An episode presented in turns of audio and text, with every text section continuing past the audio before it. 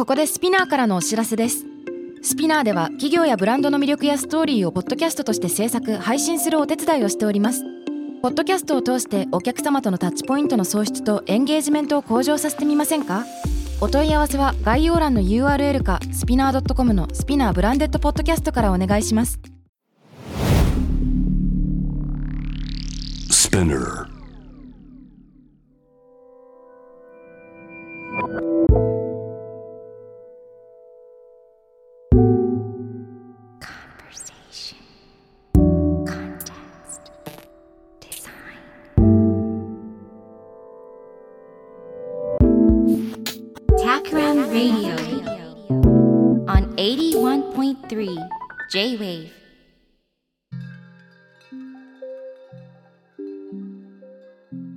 渡邉康太郎がナビゲートしている J-Wave TAKRAM RADIO。今回のゲストは先週に続いて文芸評論家、翻訳家で大学講師の鴻巣友季子さんです。今週もよろしくお願いします。よろしくお願いします。いやいや、あのー先週いろいろなテーマ濃密にお話できまして、はい。なんというか、ね、普段のお仕事はもちろん、僕があの読ませていただいた本の話もあれば、うん。なんというか、小説に至るまでの韻文と散文の話。でね、その翻訳にまつわる、まあ、散歩のようないろんなお話の中で、後半はラヒリなんかも登場したりして、ね、ほいろんな人が登場してる中でも、特にこの辺は、また深追いしてみたいなと思ってるテーマではあるんですが、なんか本題に入っていく前にですね、はい。あのーまあ、先週一週話してみて、もし、河野さんの今なんか率直ななんかこう気分というか、あの、振り返りみたいなのがあったら、感覚的なものでもいいんですが、伺ってみてよろしいですか？うん、やっぱりその、渡辺さんが世界を見てる眼差しっていうのが、すごく柔軟で面白いなっていうことがね、たくさんありましたね。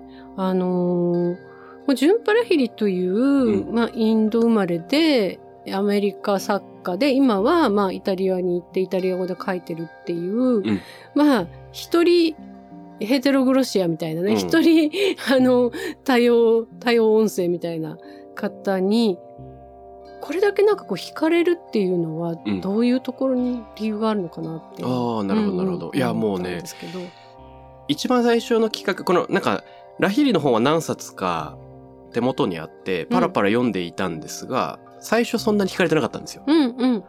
別の言葉でも。まあ、日本語で触れていて。で、えっと、停電の夜にでしたっけ？はい、ありまは、すね。はい。あれはうんちょっと、あの、バイリンガル版で読んだりとか、うんなんか触れてはいたんですね。うんうんでも、あの、河野さんの文学を予言するの中で、うんね、第3章の中で、あの、生まれつき翻訳の本の流れの中で、はいラヒリが出てきたりしていて、うんうん。あ、そういうことだったのかみたいな驚きがすごいあったんですね。ねあの、よく分かってなかった。ああ、いやいやいで、そもそもこの別の言葉での本手元にあったんですけど、その、なんていうんですか、その背景が分かってなかったんですよ。うんうん。なんかその、うんまあ、ベンガルが母語で、うんえー教育を受けたのは英語で。うんで、英語で創作の形がすごくできてるのに、あえてその苦手なイタリア語に移住してしまう。うん。しかも家族と一緒に。うんそしてイタリア語でしかもう創作する気がない。うん。これどういううことみたいな。すごいびっくりしてしまって。で、でもこれ日本語版だけ読んでも、そそのテクスチャーみたいなのはどうしてもこう、わかりづらいっていうところもあるから、うんこの人が一体どういう経緯で自分が最も得意とする道具をあえて手放すっていう道に進んだのか、うんすごく気になるなって思ったんですね。というのはもちろん別の言葉でのね、この新潮のクレストブックスでは、まあいろんな方のその紹介文が裏表紙に取り出されていて、ああ、はいはい。例えばある人は、うん。その、不完全という自由の中で、うん。えー紡ぐ一期一会に、うんぬんかんぬんなんていうのを書いてるんですね。うんつまりなんか、不自由さによって自由を得てるんだっていう。うんうんうんでうん。この表現自体はもちろんラヒリの文にも出てくるんだけど、なんか勝手な感覚では、単に、うーん、超絶技巧の人が別の道具に持ち替えて、はあはあ。でああ新しい道具によって今までの自分に親しんでた道具とは全然違う感覚を養い、うんまた元の道具に戻るっていうまあ、うん英語やってイタリア語で不自由さで何かを学んでまた英語に戻るっていうシナリオだとは思えなかったし、うんうん。もう英語では作らないっていうようなことも言っているので、ねでもね。ね本当なんですかねそれね。ね、でわかんないんだけど、うんうんうん。うん。あのなんか本当に私なんかの感覚だと、う例えば右利きの人が、はい。あえて左手でうん。お習字をしてみるとかね、ね。なんかそういう感じで私の今の不自由さの中の自由ってあの先週もね結構お話ししたというか嘆いたと思いますけど、はい。アマンダ・ゴーマンっていう、うんその黒人の女性詩人の詩をずっと訳してくきてる中でねまあ普通に、えー例えばエミリー・ブロンテなりマーガレット・アトウッドなりの小説をこう頭から訳していくじゃないですか。うんそれってまあわからないことって出てきますよ。もちろんもちろん出てくるんですけどあくまで分かったことがある、それを土台にして部分的にこの単語の意味がしっくりこないとか、はい。えーどうしてこの語順になっているのかわからないみたいなね、うん。なんかそういう不可解な穴っていうのうが、ん。ところどころにあるっていう感じなんですけどもうねアマンダ・ゴーマンってほとんど不可解な穴なんですよ。なるほど、面白い。ほとんど不可解なのでそこにねあ分かったっていう部分が本当にだからなんかドーナツのうんなんかこう周辺みたいなものが突然見えた時にものすごい光が差してくるんですねかっ。こいい。で、ずっとしの関係みたいなのが、うんなんか、クリッと変わるような瞬間がなんかあるんですね、きっとねそうです。ね。だから、なんていうのかな。だからそれが、すごく不自由うんな、だからもう本当にまるで、まあ私右利きですけど、左手でずっと書いてたところに、なんかこう、ペンを渡、右手にペンを渡されたようなうん感じって言ったらいいのか。なんかね、突然の自由を感じるんですよね。うん。うん。うん。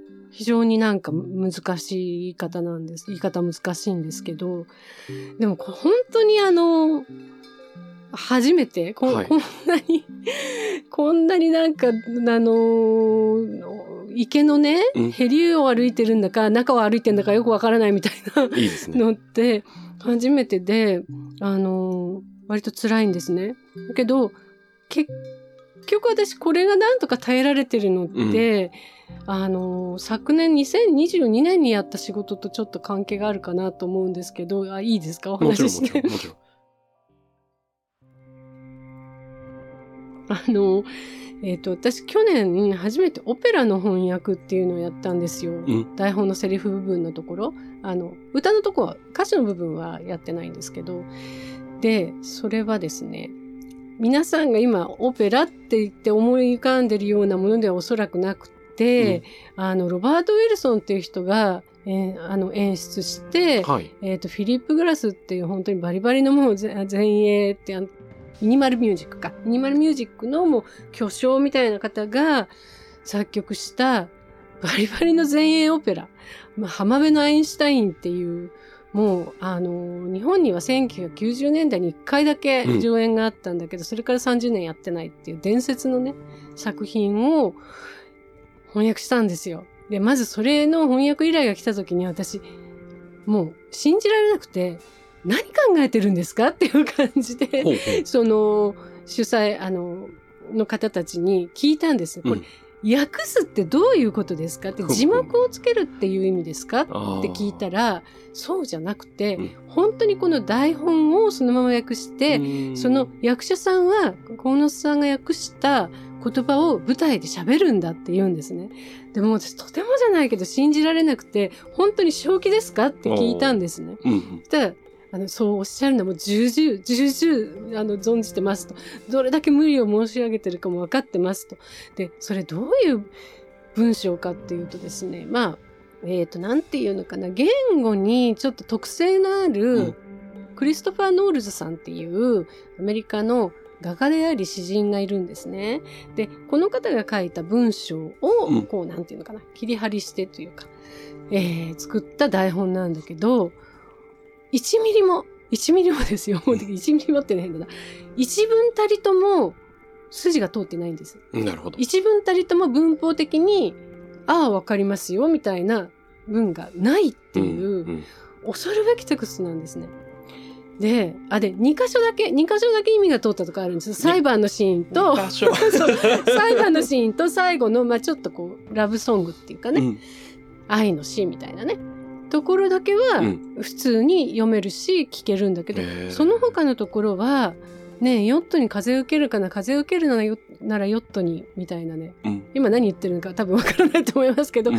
こういうのがずーっと続く。ふむふむ。ふむふむ。ふむ。で、だけど全くデタラメかっていうと、うん。ヨットに風ぐらいまではわかるじゃないですか。うんうんうんだけど、その先が続かないっていうね。だから、どれもがこう意味を結びそうになった直前に消えてっちゃうっていうテクストなんですね。その英語、うん英語の方が。うんだから、それを再現するためには、うん完全にデタラメな言葉を並べるんじゃやっぱりおかしくダメで、うん何か言うのかなって思ったうん6割か7割言ったところでこうまた意味が捉えられなくなって消えてくっていう風にうん面白い日本語しなくちゃならない。あ超面白いうん、っていう地獄を経験したんですよ。それな何何何何枚くらいの原稿なんですか？えっとね時間としてはすごいですよ。全3話あの3幕で4時間。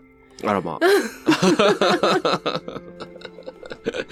大変だなはい。でも結構作家の方とかも見に来てくださって、うん評あの文芸評論家の方とかもあのみんな結構ポカンとはポカンとはしてましたけど でもねすごいですねやっぱり。あとダンスの力がね平原慎太郎さんっていう方がうん。演出で振り付けもしてますから、あのはい。コンテンポラリーダンサーのことなんですよ。ふむふむ。うん、それがそういう方がオペラのうん。演出をしてるってここも画期的なんですけれども、だからまずダンスもすごい。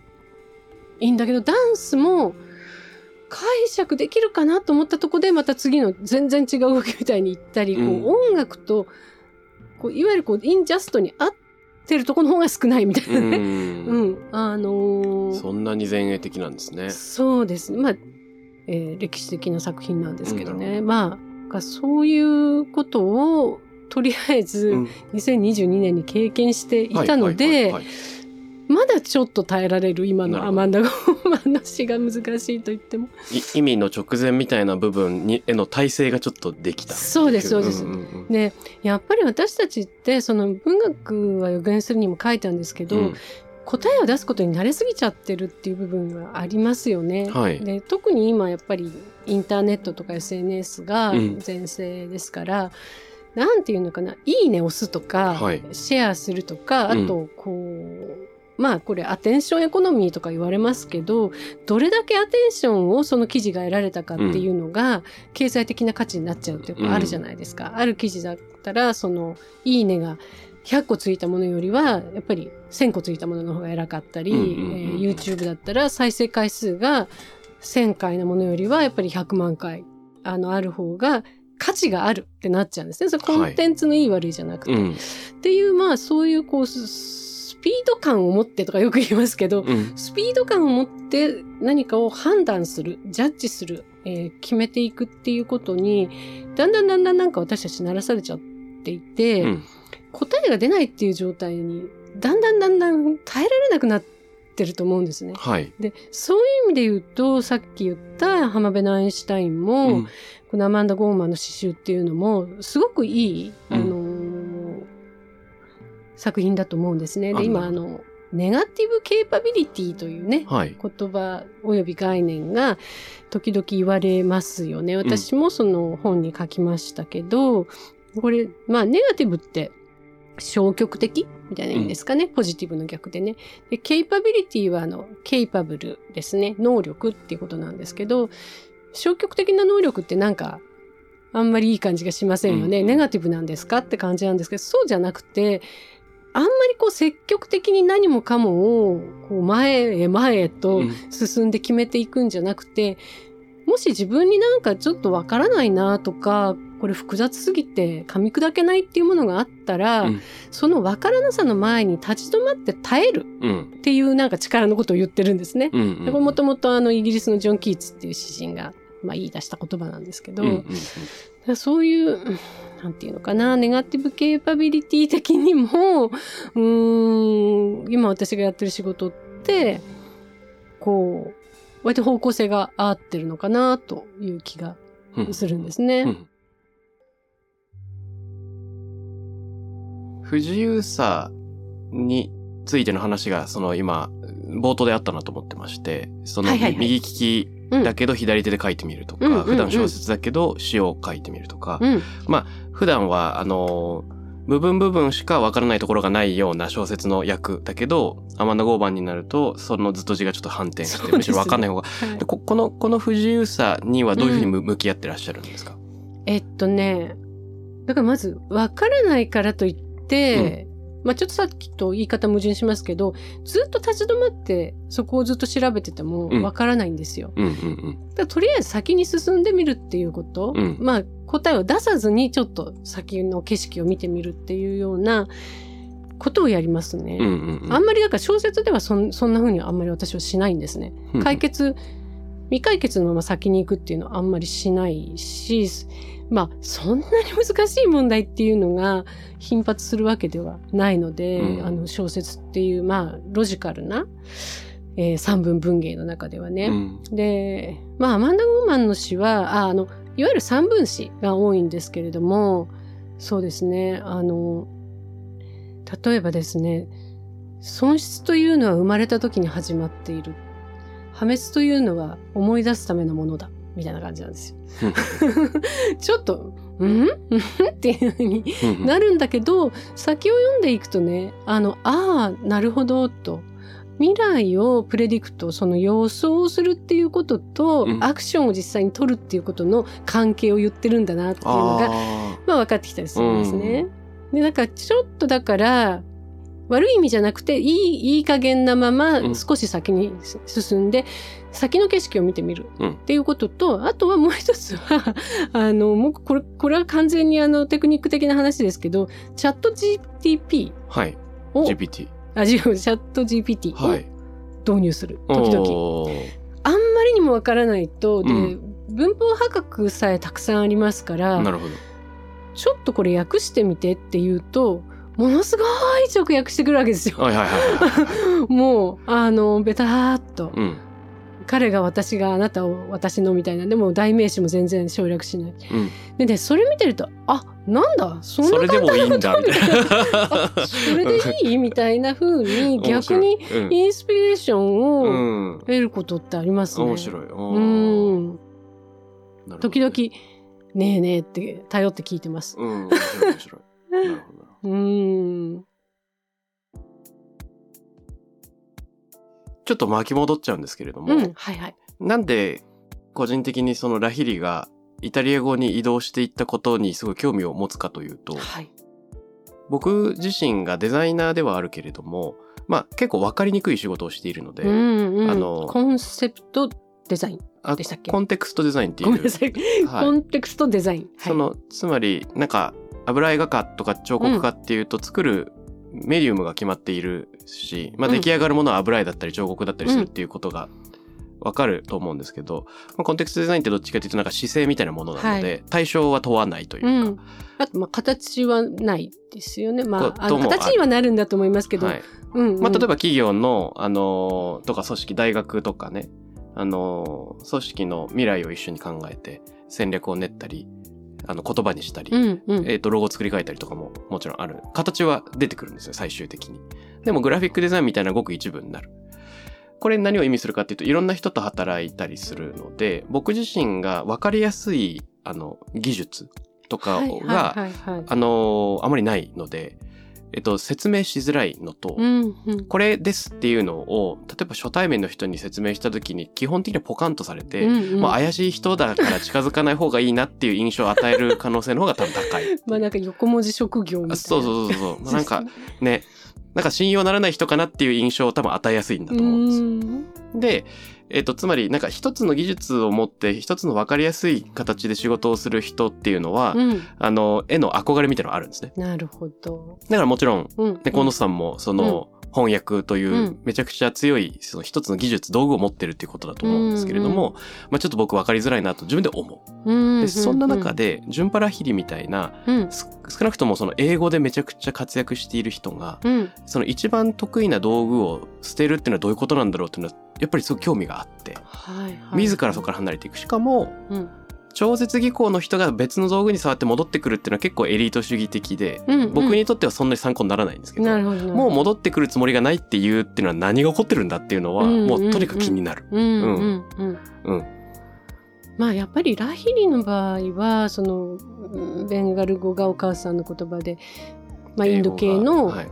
まあ、移民系って言われる作家ですよね。はい。でまあえー、とバイポックって言われる有色の、えー方でもありますよねあの肌の色的にはね。うんうんでそういう中であのアメリカのねアメリカの出版界文芸界って本当に白人主義な白人主義っていうわけじゃないんだけど白人の率がとっても高いんですね。で今結構その白あの作家になるルートっていうのも限られてきちゃってるところがあって、うんさらにやっぱりその出版界って言葉を使う職業だからどうしてもやっぱりネイティブスピーカーばっかりうん採用するっていうところもあってえっ、とね白人の採用率が本当には90%とかなんですよ。あ特にその、えー大手出版社ですね。ハーパーコリンズとかサイモンシュスターみたいなね。あの皆さん聞いたことあるようなとこ。で、まあそういう中で、あの、有色人種の作家であったり、まあちょっと LGBTQ の作家なんかも含んだりしますけど、なかなかそういう最大手の、うん。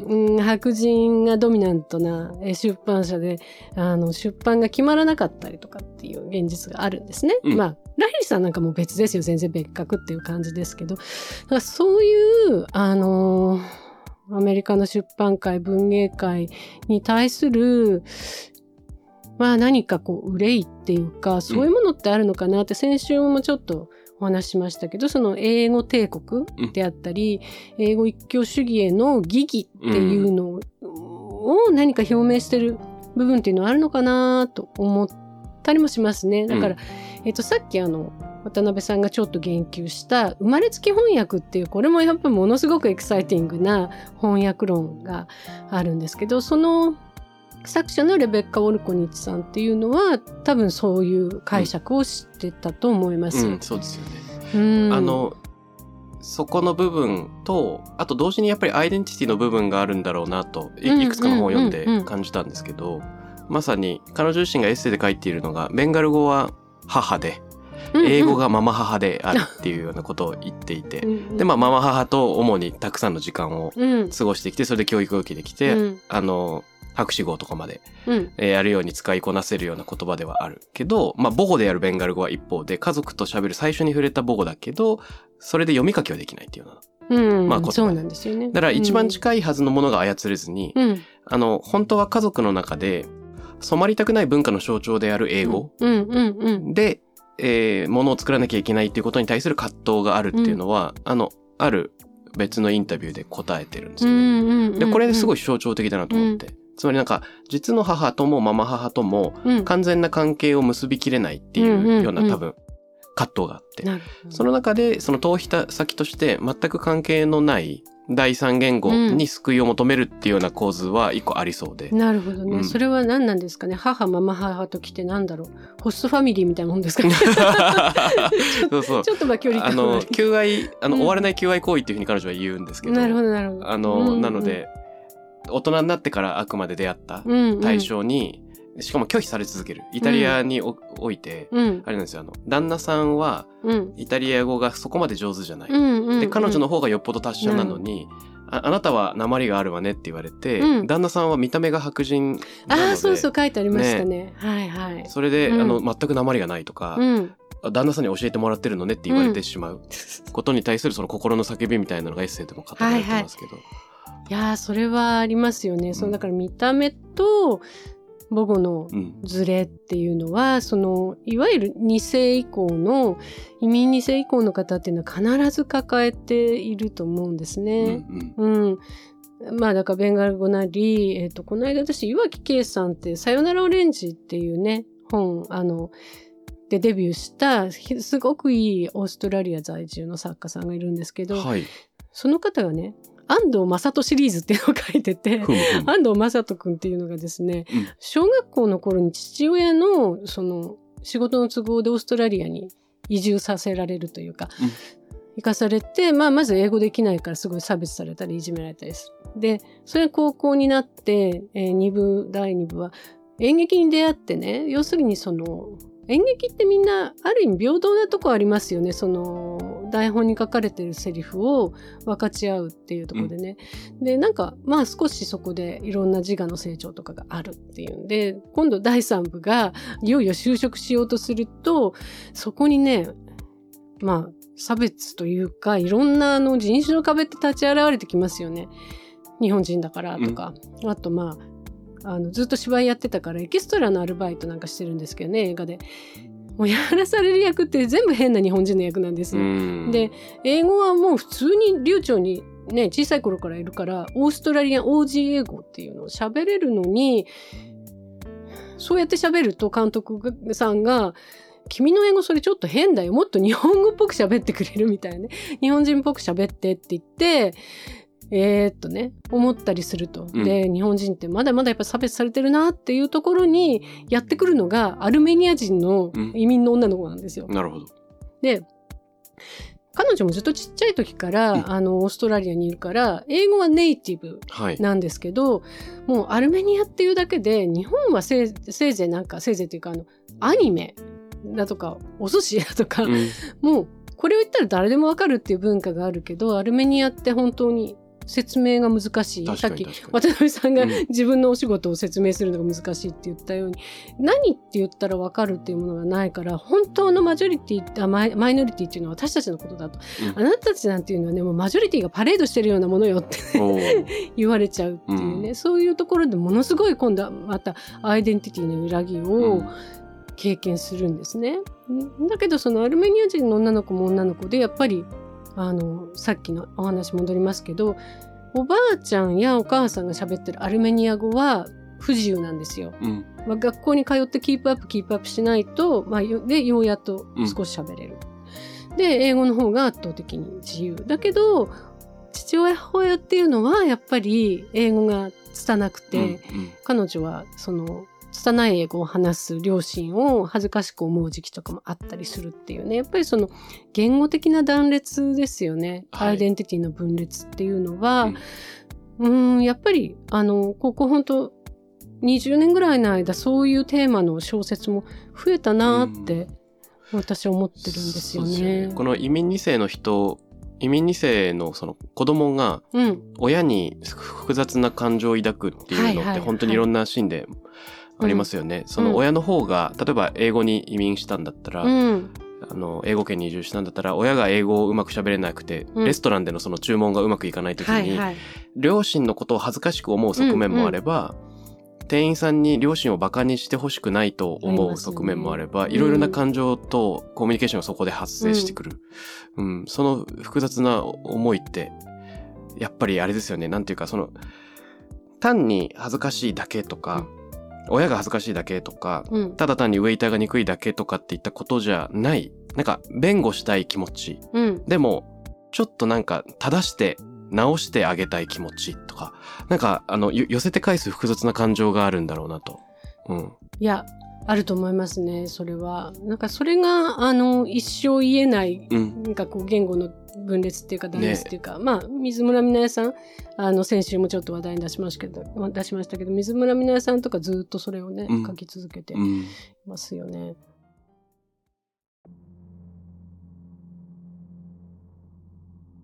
そこで思い出したのが、飯島光一なんですけど、詩人の。うんうんうんうん。あのー今日ね、ちょっと実は持ってきてるんですけど、うん、ここに。ゴヤのファーストネームはっていう詩集があって、おー、あ、知りません。はい。あなんか素敵な、見た目からして素敵なご本ですね。はい、これね、ケースに入ってて制度社から出ててまあ A4 変形版なのかな？はい、ハードカバーケースから出てくる、ちょっと白押しなんかもあって、これ一番最初に出てくる詩がですね、えー母国語っていうタイトルなんですよ。あ、面白い。で、ちょっとあのリズムなんかを、ええ無視して、うんあの、意味だけ追いかけると、結局、彼がい異国の地を踏んでる間、一回も詩を書きたいと思わなかったっていうことを言うんですね。で、日本に帰ってきて、やっと詩の衝動がお、あの、うんうん。湧き上がってくる。うん。で、これ、なん、なんでなのかというと、実は日本にいると母国語で日々傷を負っているんだっていうふうに言うんですね。私は、え、私は母国語で日々傷を負う。うん。私は、毎夜、もう一つの母国語へと出発しなければならない。うん。うん。それが私に詩を書かせ、私をなおも存在させる。うん、ていううんうんうん。で、これってもしかしたら今、あの、ね、い移民の方々にちょっとイメージを託しすぎましたけれども、うん、うん。結局、その、自分が存在しているカルチャーの中で受け入れられてないと思ってる人たちうんが、その、日々傷を負い続けてる構図っていうのはすごくこれなんか似てる現象なのかなと思って、うん。第三の場所とか第二の場所とか離れていった時に、うん。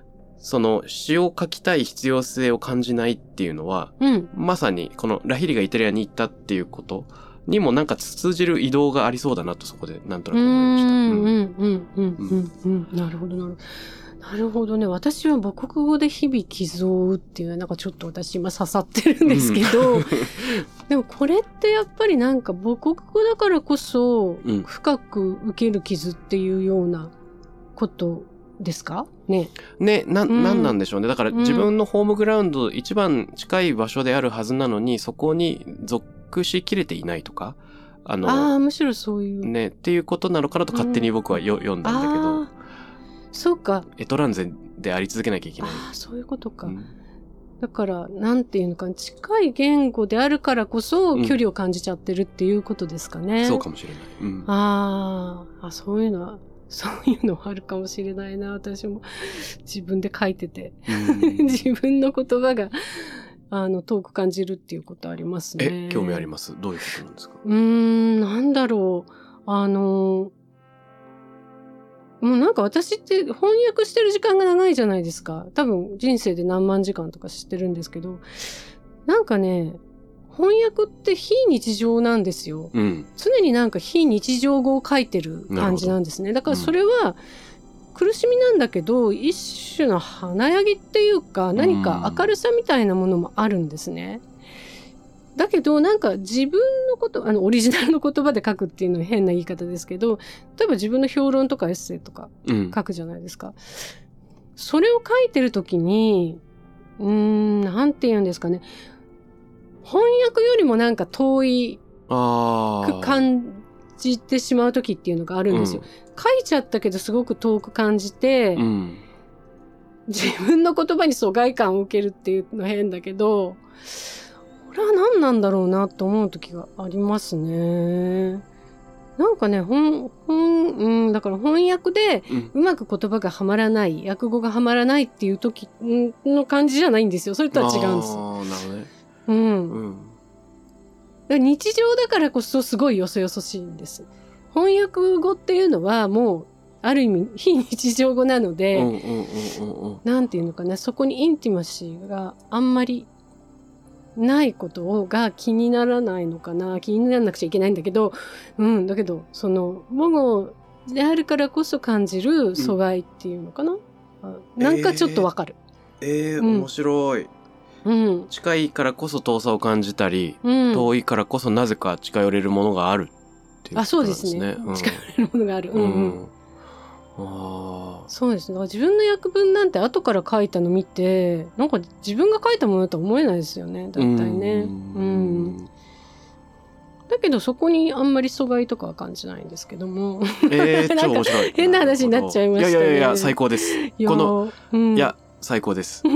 この、なんか言語になる一瞬手前みたいな感覚を共有できる時間が多分一番貴重な気がします。あうーん。うん。なんか、ね、詩とは全てうん。言語になる直前のものだとかね、言いますよね。ん矛盾的ですけど、じゃあ詩に書かれたものはもう詩じゃないのかとかいうことになりますけど、うん。うん。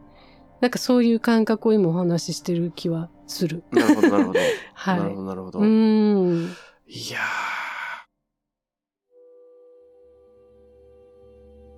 どこから我々は出かけてきたんだっけ？その身近な道具を手放す。おそうでしたそううん、そしてそれが言語とか文化をまたぐっていうところうん。から、えっ、と、やってきていました。うん。うん。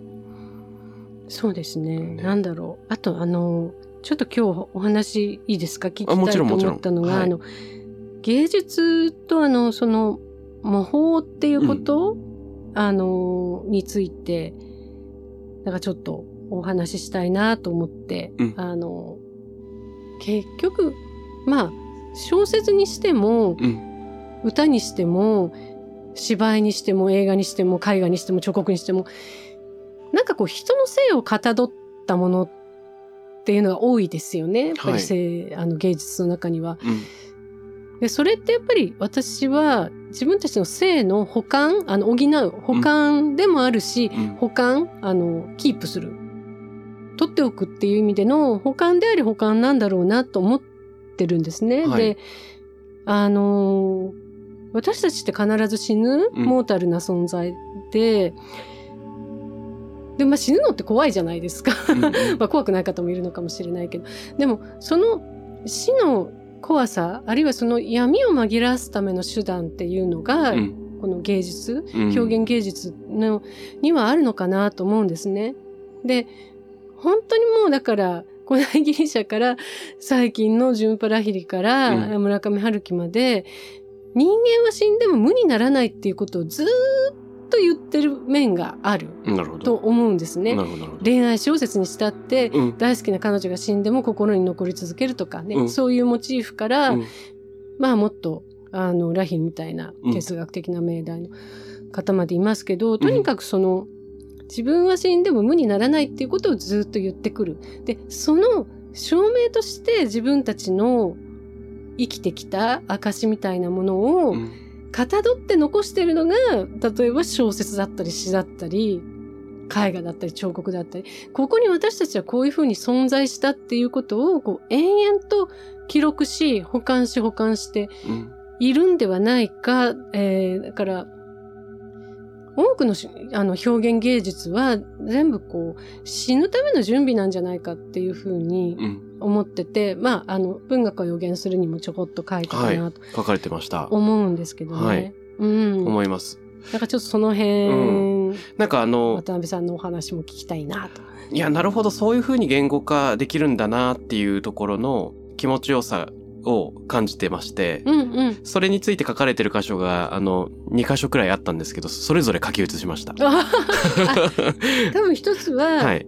和牛黒のクララとお日様のあたりで、うん。もう一つは、あの、新鋭の作家の島口大樹さん、私すごいうん大好きな作家さんなんですけど、の、えっ、と、オン・ザ・プラネットっていうね、えー小説を書いたとこだったかはないと思いますけどね。うんうん。あ、すごい。さすがに、正確に記憶されていて感動。いや、なんか、なるほど、そういうふうに表現することができるなと思うし、うんなんとなく自分自身も心当たりがあるんです。うんその、うん今、大学で授業をやっていると、うん。なんというか、まあ僕がもし大学生だったらこういう授業を、こういう話を聞きたかったなっていうものを、ジャンルを変えて事例を集めて、それこそ、あの、社会学、歴史学、文学、うん物理学、うん。数学とかいろんなジャンルを超えて、あの、性ではなく属とか、うん取るに足らないものをいかに集めるかみたいなのをテーマに、ね、いろんな講義をやってるんですうけど、んうんうんうん。なんかそこで思うのは、これって本当に学生の人たちに届いてんのかな届いてないかもなって、まあ、日々思いながら、うんなんか授業をやって。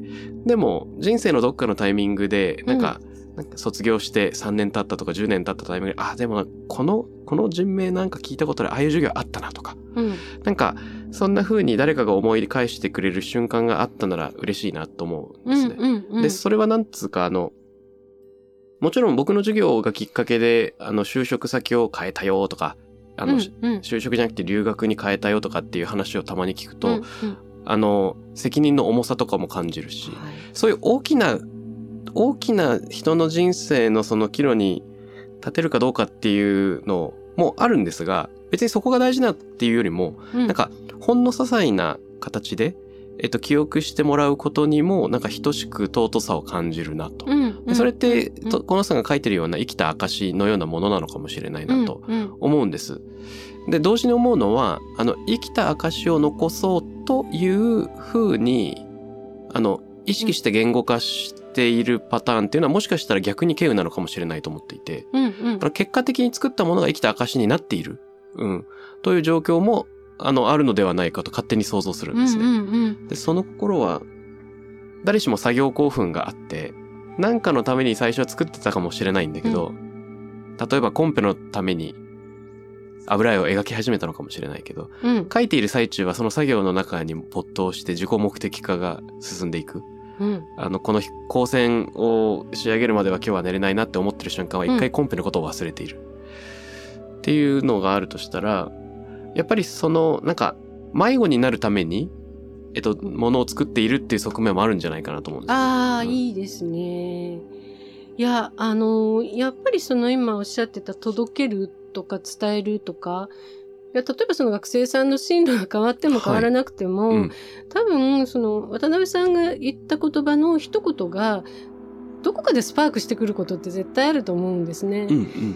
だから私が、あの、小さい頃に読んだ、あの、例えば若草物語とかね、赤毛なんとか、ずーっと私の心の指針になってますとか、ちょっとそれは言い過ぎで、うんうんうん。あの、私を変えた本とかいう時にあげたりしますけど、うんそんなにずーっと喋って、おあの考え続けてないな考え続けてない。だけど、ある時、その、そこに出てきた言葉が、スパークするんですようね。ん。例えば本当に、あの、レモンの砂糖漬けだったり、うんうんうん。ああ、そういうなんかお菓子みたいなのあったなって思った瞬間に、まあこれエピファニーなんていう言葉で言いますけど、なんかすごく、あの、渡辺さんの言い方で言うと、聖なるものじゃなくて、俗なものの中に典型が開けるっていうか、ある種のリベレーションが降りてくるっていうか、そういうことってやっぱりすごく、なんていうのかな、こうないがしろにできないものだと思うんですよね。あの、でそれが、その学生さんと渡辺さんがつながったっていうことだと思うし、今なんかまあ SNS でつながるとかいう言葉をね、安易に使いすぎるのかなと思いますけど、やっぱりそれがこの生、生きる生っていうものの防養たるつながり、連なりっていうことだと思うんですよね。その小さな火花を言葉が散らしながら、うん。あの、私たちの頭のどこかに存在していくっていうのが、うんうんなんかそういうふうに今思いましたね。うんなるほどなるうんほど。ああ、素敵ですね。うん確か、に、ライフチェンジングなものっていうよりも、うんなんかライフ、まあ、生活の節々のところで細かな火花が散っているっていうモチーフ、うんすごく素敵ですね。そうですね、つうん。常にまあそんなに大きなねなんかひらめいたとか いうあのーまあだから例えばなんかアインシュタインがいつこういう時にひらめいたのでそして歴史は動いたみたいな、うん そういう話じゃなくて小さい火花をずっと散らしてるあのまあ不発もあると思うんですけどなんか私はそんな風にねうん、感じるんですよね。その言葉を読むとか、うん、確かに確かに。あのーうん、いう行為はうね。ん。うん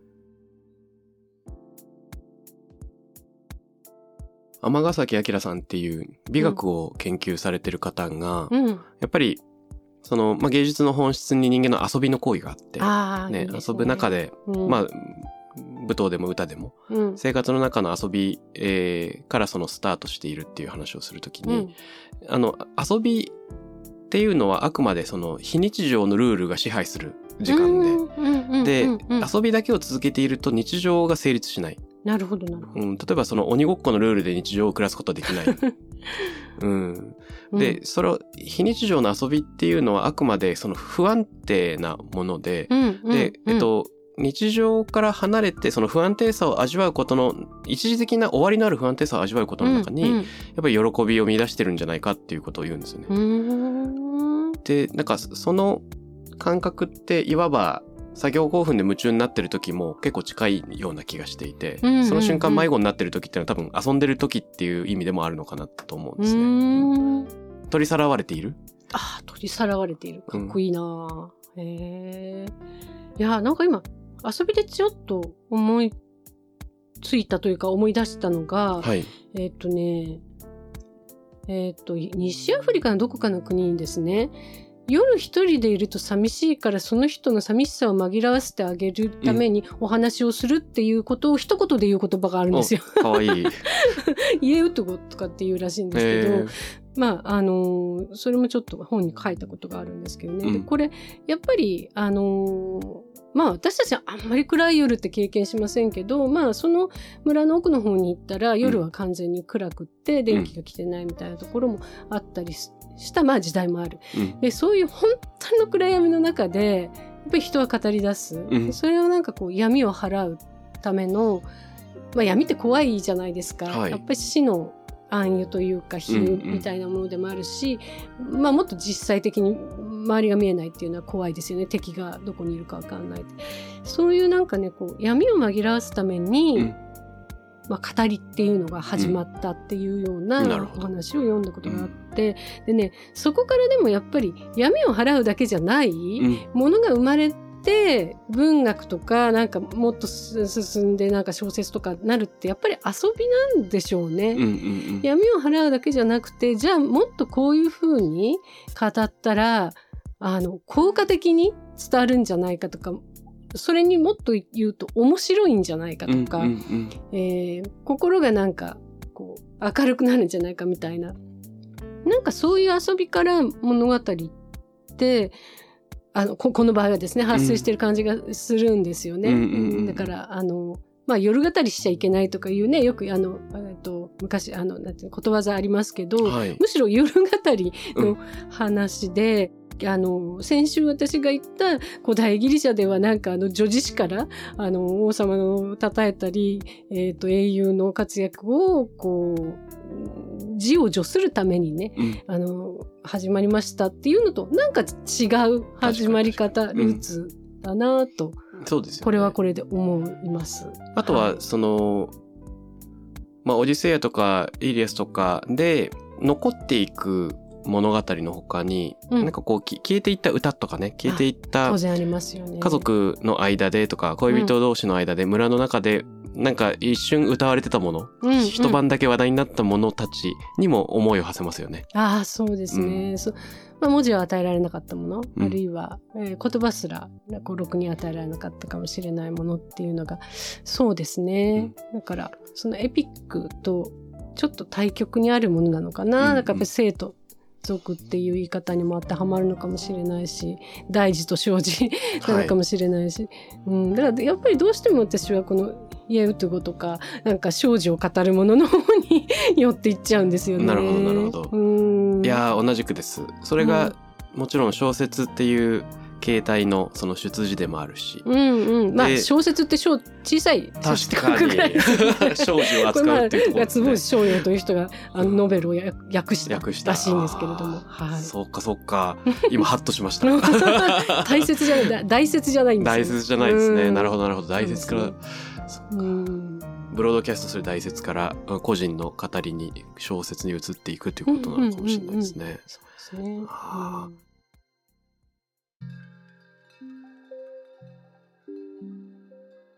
実はこの番組ではリスナーの方がハッシュタグで感想を、えー交わしてくれることがありまして、はい。でよかったらリスナーの方と一緒に考えるみたいな使い方もえーできたら嬉しいなと思うんです。あそうですか。はい、はい。なので、はい。その河野さんからリスナーの皆さんに問いかけ投げかけというか、あの、リスナーの人からこういう話聞けたら面白いかもっていうようなものがえーもしあったらと思うんですけど、難しいな、い。えー、っとそうですねじゃあ、は なんかさっきからずっと小さいことにこだわってますけど、はい。じゃあ皆さんにとってうんなんかこう、今一番愛しい生児って何ですか？ああ、最高。皆さんにとって今一番愛おしい生児、小さいことそうですね。は何ですか、これいいですね。聞いてみたいな。あの、そもそも小さいことは心のその端っこから普段から消えていってしまいやすいので、気づくこと自体にすごくハードルがあるかもしれず、ね、だからすぐ思いつく人はやっぱり人生の楽しみを知ってる人だと思うんですけど、うんもしすぐ思いつかないとしたら、愛しい生じってなんだろうってなんか心の片隅に持っといてほしいですよね。なるほどねねお守りみたいにね。ね。あで、あ、数日私、持っときます。僕ももっとこう、うんそしてつぶやかなきゃこれ、自分でも。えー思いついた人、心当たりがある方、もしくは生活の中でふと愛おしい障子再発見できたという方は、ハッシュタグ、タクラム813、t-a-k-r-a-m813 までお願いします。そして、えーよかったらですね、このさんから、リスナーの方にお知らせがあれば伺ってみたいのですが、いかがでしょあ、いわゆる、あの、告知という感じですけれども、うん。4月うん。にトマス・ H・ クックというアメリカのミステリー作家が1997年かな、あの、エドガー賞という、えっと、まあ、ミステリー最高峰の賞を取った黄色の記憶という作品が、えっと、これ、昔、あの、文春文庫というところから出てたんですけど、はい。えー25年ぐらい前かな、えっと、まあ、読み継いでいただきまして、うん。今度は新しい新版が、えー早川書房の早川文庫から、えー出版されておりますのう。で、うんうん。あのとてもなんていうのかなあの雪崩を精緻なスローモーションでずーっと見せられてるようなちょっとある意味恐ろしいミステリーなんですけどあのそれこそいろんな詩ですね。ブレイクとかワイル、オスカー・ワイルドの詩とか散りばめられていたりしますのでちょっとそういう文学ミステリーっぽいのが好きな方もうん。読んでいただけたらなと思います。あーすごいな、はい。この雪崩をスーパースローでっていうね ものすごく大きなことがうう動いているはずなのに。止めてって言いたいような感じなんですけどね。なるほど。いやはい。読み応えありそうです。どうもありがとうございます、はい。あ、あともう一つ大丈夫ですか？もちろんはいはい。えっ、と、6月には、えっ、と、このお正月に NHK で放送された、はい100分でフェミニズムっていう討論番組があるんですけど、うんえー私と上野千鶴子さんと加藤陽子さんと上間陽子さんという4人が、まあ、えっ、と、それぞれ自分が紹介するフェミニズム関係の本。まあ、私はマーガレット・アトウッドの次女の物語と聖願でしたけど、うんそれを番組の内容をムックにしたものが、えー出版されます。うんで、新たに、あの、4人の話をはい完全に結構再収録っていう形でやってますので、かなりあの読み応えのあるものになってるんじゃないかなと思います。はい、よかったら、えー NHK 出版から出ますので、よろしくお願いします。これは、えー7月6あ月、えっ、とね、6月6月ですねはい。あこれ早速予約しますありがとうございます。ます はい。ということで、え2週にわたって、えー文芸評論家翻訳家で大学講師の河野杉子さんに来ていただきましたいやー本当に濃密な時間でしたいや、こちらこそありがとうございました。どうもありがとうございました TAKRAM RADIO に関するメッセージや感想は、ツイッターから、ハッシュタグ、タクラム813をつけてつぶやいてください。t-a-k-r-a-m813 です。また、僕、渡邉康太郎への質問や相談などは、ツイッターのダイレクトメッセージからも受け付けています。番組オフィシャルアカウント、アットマーク、タクラム813をフォローして送ってください。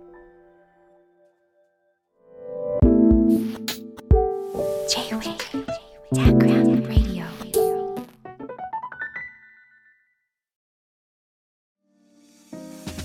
こで SPINEARからのお知らせです。現在さまざまな企業のブランデッドポッドキャストを制作している SPINEARでは自社開発したポッドキャスト管理システムソニックボールを用いたオリジナルのアンケートを実施しています。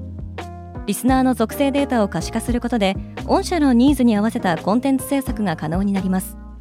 スピナーホームページ内のコンタクトよりまずはお問い合わせください。